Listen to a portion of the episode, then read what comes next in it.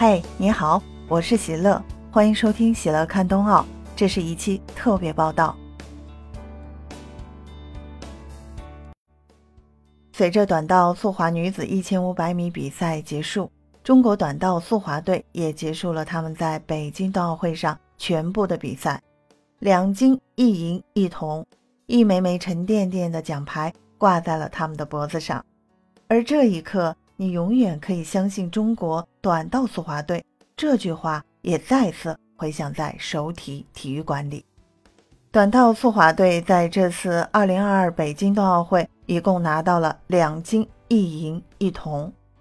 二月五日，短道速滑两千米混合接力，范可新、曲春雨、武大靖、任子威和张雨婷组成的接力队为中国代表团拿下了本届冬奥会的首金。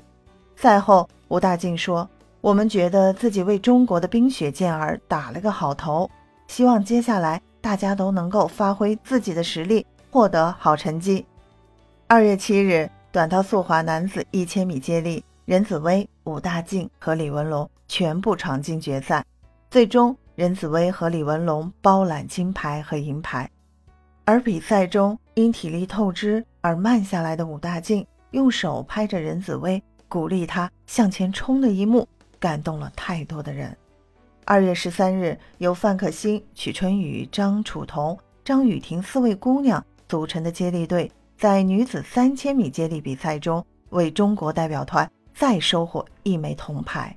这也是中国短道速滑女队时隔十二年后，再次在这个项目中登上奥运领奖台。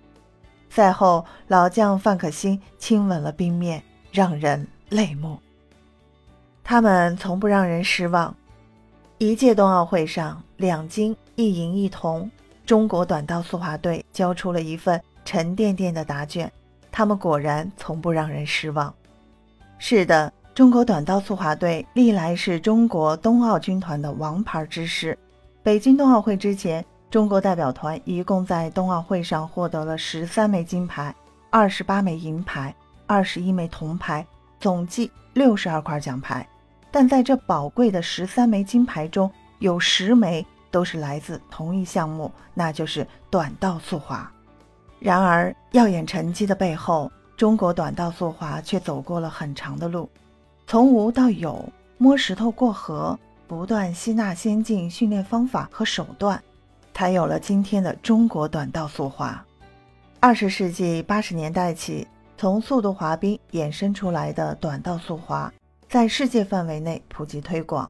一九八一年，短道速滑从日本传入中国，黑龙江和吉林两省各自组建了短道速滑队伍。四年后，中国第一支短道速滑队正式成立。旋即，中国抓住项目发展机遇，将短道速滑确定为我国冰雪运动重点突破项目。一九九三年。国家集训队组建成立，人口不足百万的七台河，正是在那样的背景下迅猛发展的。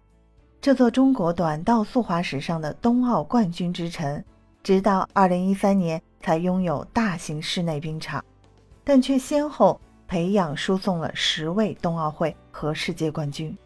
而随着政策支持和不断进取，短道速滑不仅在七台河迅速发展。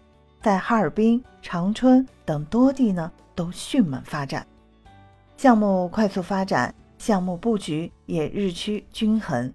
早期中国短道速滑以短距离为突破点，无论是李岩、张艳梅还是杨洋、王蒙，都在女子500米方面呢实力强大。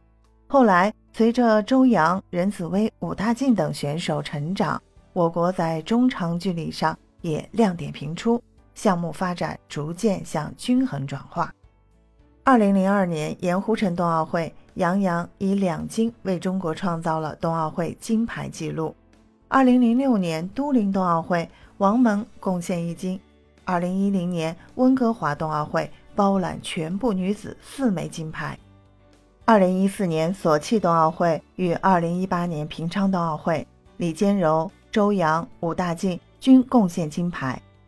中国短道速滑队从零起步，不断成长壮大的过程，写满了永远不会让大家失望的底气与豪气。